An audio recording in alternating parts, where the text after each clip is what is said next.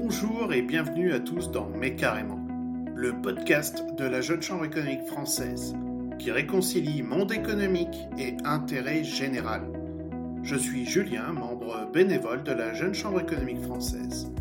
J'ai la mission de te faire découvrir chaque mois des personnalités inspirantes qui provoquent le changement sociétal et contribuent au bien commun par leurs engagements, travaux ou activités.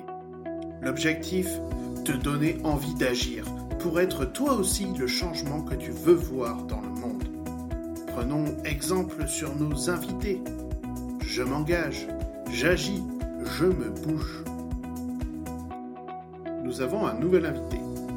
Alors, qui reçoit-on aujourd'hui? Bonjour euh, Bruno Gauthier, euh, directeur euh, développement à l'ADI. Merci beaucoup d'être avec nous aujourd'hui. Merci, bonjour Julien, bonjour à toutes et tous. Alors, dans un premier temps, je vais vous inviter Bruno à vous présenter. Très bien. Comme vous venez de le dire, j'ai la chance d'être responsable du développement à l'ADI, une grande association française qui travaille dans le domaine de l'inclusion par l'activité économique et qui euh, travaille au quotidien pour euh, faire la promotion de l'entrepreneuriat pour euh, le plus grand nombre. Moi, j'ai un parcours relativement classique, en quelque sorte, avec un parcours scolaire sans embûche, où l'école était pour moi un, lieu plutôt de réalisation et un terrain de jeu pour rencontrer les autres et m'aguerrir aux, aux, interactions interpersonnelles. J'ai eu un parcours universitaire euh, euh, en économie mathématique qui était un peu rébarbatif, euh, mais j'ai eu la chance d'avoir une bifurcation en troisième cycle qui m'a aguerri et ouvert aux, techniques de gestion de projet, en particulier en lien avec les enjeux du développement rural en France et dans les pays en voie de développement. Et puis mon expérience professionnelle qui s'est construite depuis maintenant une trentaine d'années en France et en Afrique à travers différents investissements dans des projets souvent associatifs, mais toujours avec des dimensions économiques, avec une finalité sociale ou collective, euh, bah, m'ont forgé un certain nombre de, de, de convictions euh, et par ailleurs m'ont donné la, la, la, possibilité de vivre dans plusieurs pays en Afrique en particulier où j'ai, par cet intermédiaire, pu voyager dans, dans, de nombreux pays du continent et tisser de, de nombreux liens. Et justement, euh, Bruno, euh, vous parlez de conviction, euh, d'engagement au niveau d'association. Est-ce que vous pouvez partager avec nous quelles sont ces convictions, quelles sont ce qui vous inspire au quotidien? Je crois qu'au au point de départ, j'ai été assez fortement marqué par l'environnement familial dans lequel j'ai grandi, avec des, parents qui avaient des engagements assez simples, mais fondamentalement humanistes en lien avec euh, l'accueil de familles étrangères, euh, des investissements dans le secteur de l'alphabétisation, l'adoption d'un frère cambodgien suite aux atrocités des, des Khmers rouges. Euh, et, tout ça, ça m'a forgé des convictions, je crois, assez fortes et une confiance dans, euh, le fait que euh, on n'a pas à craindre à aller à la rencontre de l'altérité et savoir faire preuve d'empathie. Euh, et, euh, tout ça euh, me, donne une conviction forte sur le fait que la réalisation de soi-même passe beaucoup par l'action, par l'engagement, par le fait de faire des choses et d'essayer de construire des alternatives. Après, j'ai aussi, moi, de par mon expérience personnelle, une grande confiance dans toutes les, dynamiques collectives, la possibilité que, en, se réunissant, des hommes et des femmes peuvent trouver des, moyens pour euh, résoudre des problèmes, trouver des solutions euh, intelligentes en apportant chacun un petit peu de soi et de ses compétences. Et justement, c'est le quotidien de travailler pour une association, mais est-ce que vous êtes engagé à titre bénévole, par exemple, dans d'autres associations, ou est-ce qu'il y a d'autres associations euh, auprès de qui vous êtes proche? Alors, bon, moi j'ai eu un parcours professionnel, euh, je dirais, exclusivement dans, dans des structures euh, associatives.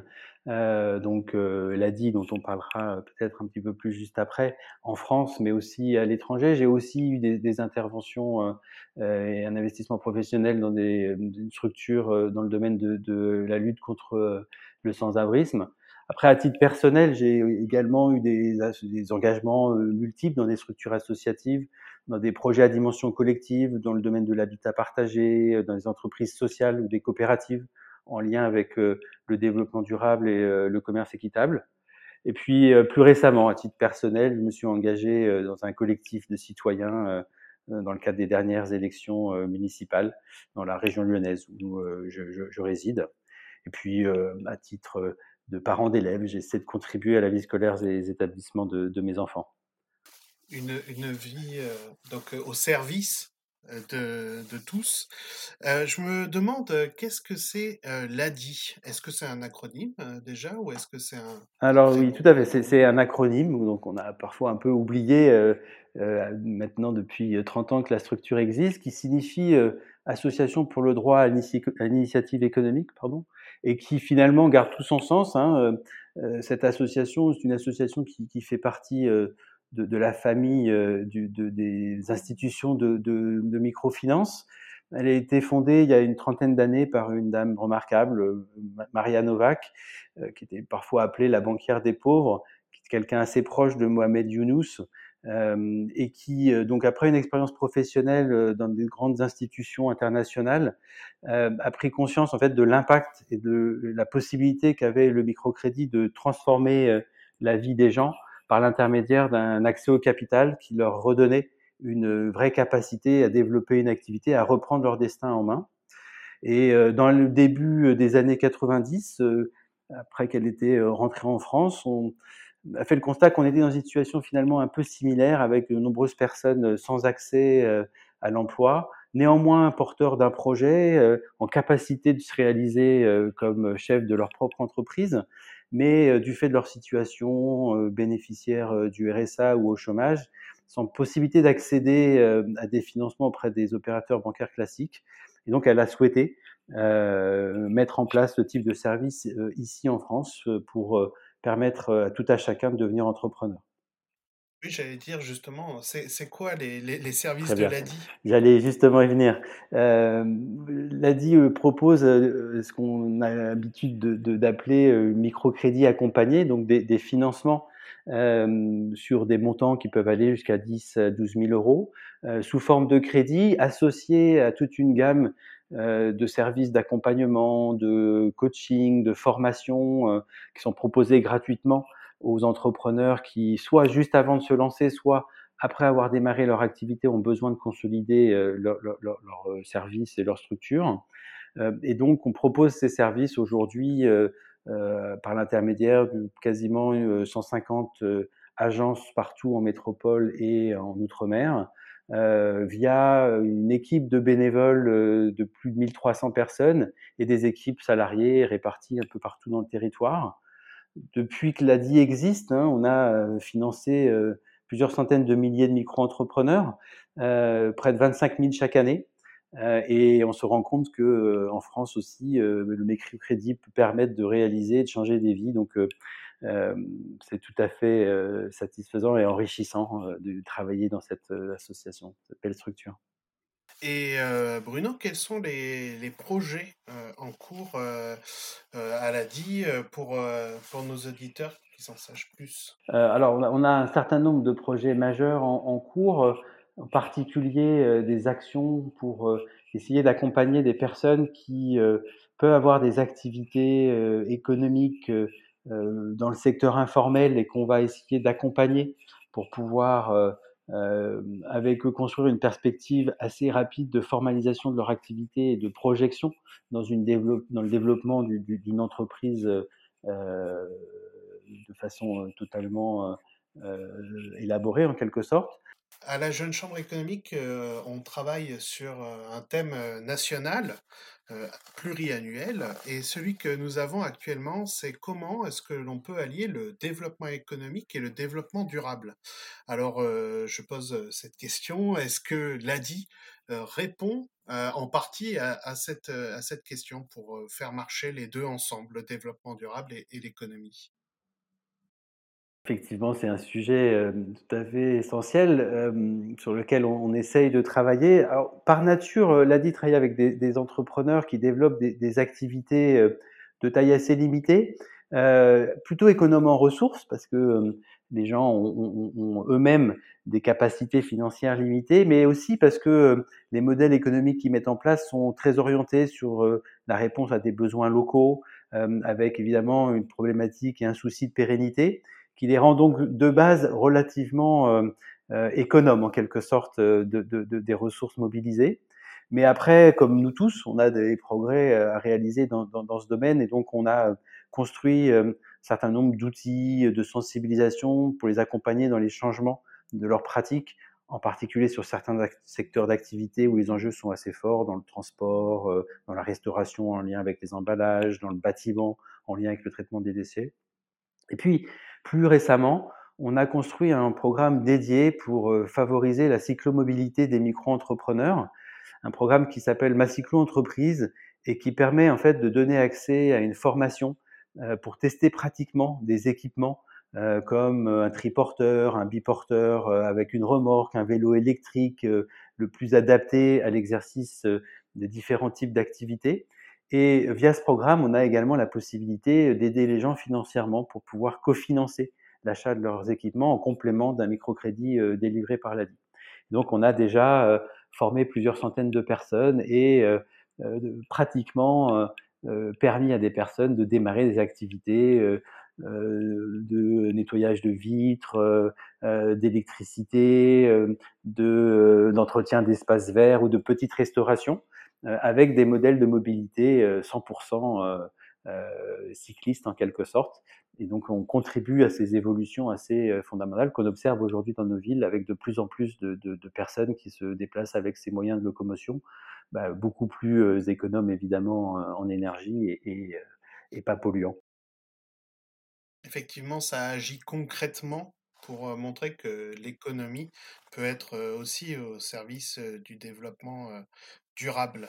Eh bien, Bruno, je me demande maintenant, parce qu'on a entendu parler de, de l'ADI, quels sont les projets, les envies professionnelles et personnelles que vous avez? J'en ai un petit peu parlé tout à l'heure dans les éléments de motivation forte qui, me donnent envie de me dépasser, de m'engager. Il, y a toute cette dimension euh, qu'on peut retrouver dans des projets euh, collectifs. Euh, et, j'ai moi, de façon assez spontanée, de la disponibilité pour m'engager régulièrement sur des projets de ce type-là, avec des dimensions de, de, ce type. J'ai été très marqué par une expérience professionnelle que j'ai eue en Guinée pendant trois ans, où j'ai participé à la construction de, de, mutuelles de santé villageoises, où par l'intermédiaire de, d'une organisation que les, les, gens se donnaient localement au niveau de leur village euh, leur permettait d'accéder à des soins de qualité, euh, de reconstruire un vrai dialogue avec euh, les personnels soignants des hôpitaux de, leur secteur. Et, et, encore une fois, je, je trouve que c'est très symbolique des, des, des, des, éléments clés qui me motivent, la force du collectif et la capacité du dialogue pour faire et pour mettre en œuvre des changements importants. Et voilà, donc c'est vraiment ces éléments-là, moi, qui m'importent qui, et sur lesquels je suis prêt à m'engager. Le collectif, le bien vivre ensemble, c'est aussi des mots qui, qui parlent euh, pour euh, celles et ceux qui sont bénévoles à la Jeune Chambre économique. Alors euh, maintenant, Bruno, je, je, vais poser des questions un petit peu plus personnelles encore parce que ce qui nous intéresse de savoir dans ce podcast, mais carrément, c'est aussi qu'est-ce qui vous inspire au quotidien et qui surtout, vous inspire Et est-ce que c'est quelqu'un que vous avez déjà rencontré et à quelle occasion? Alors, bon, moi, j'ai eu la chance, en fait, de par mes expériences personnelles et professionnelles, de rencontrer beaucoup de monde en France, à l'étranger, des hommes et des femmes qui m'ont beaucoup marqué. Je pense que je, suis fait de, ces rencontres. C'est un peu difficile de, faire ressortir une personne, mais puisqu'il faut le faire, j'avais envie de parler d'une personne de mon entourage proche, de mon cercle d'amis proches. Il s'agit d'une personne qui, qui est née en Iran, qui est arrivée en France jeune enfant, qui a, découvert la France un pays dont il est euh, tombé euh, entre guillemets amoureux, euh, en particulier des valeurs républicaines et humanistes qui sont les nôtres. c'est quelqu'un qui a eu un parcours très engagé, militant dans le domaine syndicaliste, dans le milieu étudiant, puis ensuite un engagement politique. Il a été député. c'est quelqu'un que je, je, je, je que j'admire parce qu'il est très intègre, très engagé. Euh, il a aussi eu des expériences professionnelles dans, dans le monde du travail, donc c'est une expérience de vie qui est à la fois faite de militantisme, mais aussi euh, ancrée dans la réalité euh, de, de, de, de, notre réalité euh, à, à, nous tous. C'est quelqu'un qui est très rigoureux, sincère. C'est quelqu'un qui a une force extraordinaire face à l'adversité et aux difficultés de la vie. Je, passe pas mal de temps avec lui et je le regarde et il m'impressionne beaucoup et, il m'inspire vraiment au quotidien. Il s'appelle Pouria Mirchaï, pardon, je n'ai pas cité son nom, c'est moins des choses, pardon. Parce que à la description, effectivement, c'est quelqu'un d'inspirant pour avancer chaque jour. Et du coup, c'est quelqu'un que vous avez la chance de connaître et qui vous inspire, mais que vous n'avez pas encore ou que vous ne pourrez pas rencontrer?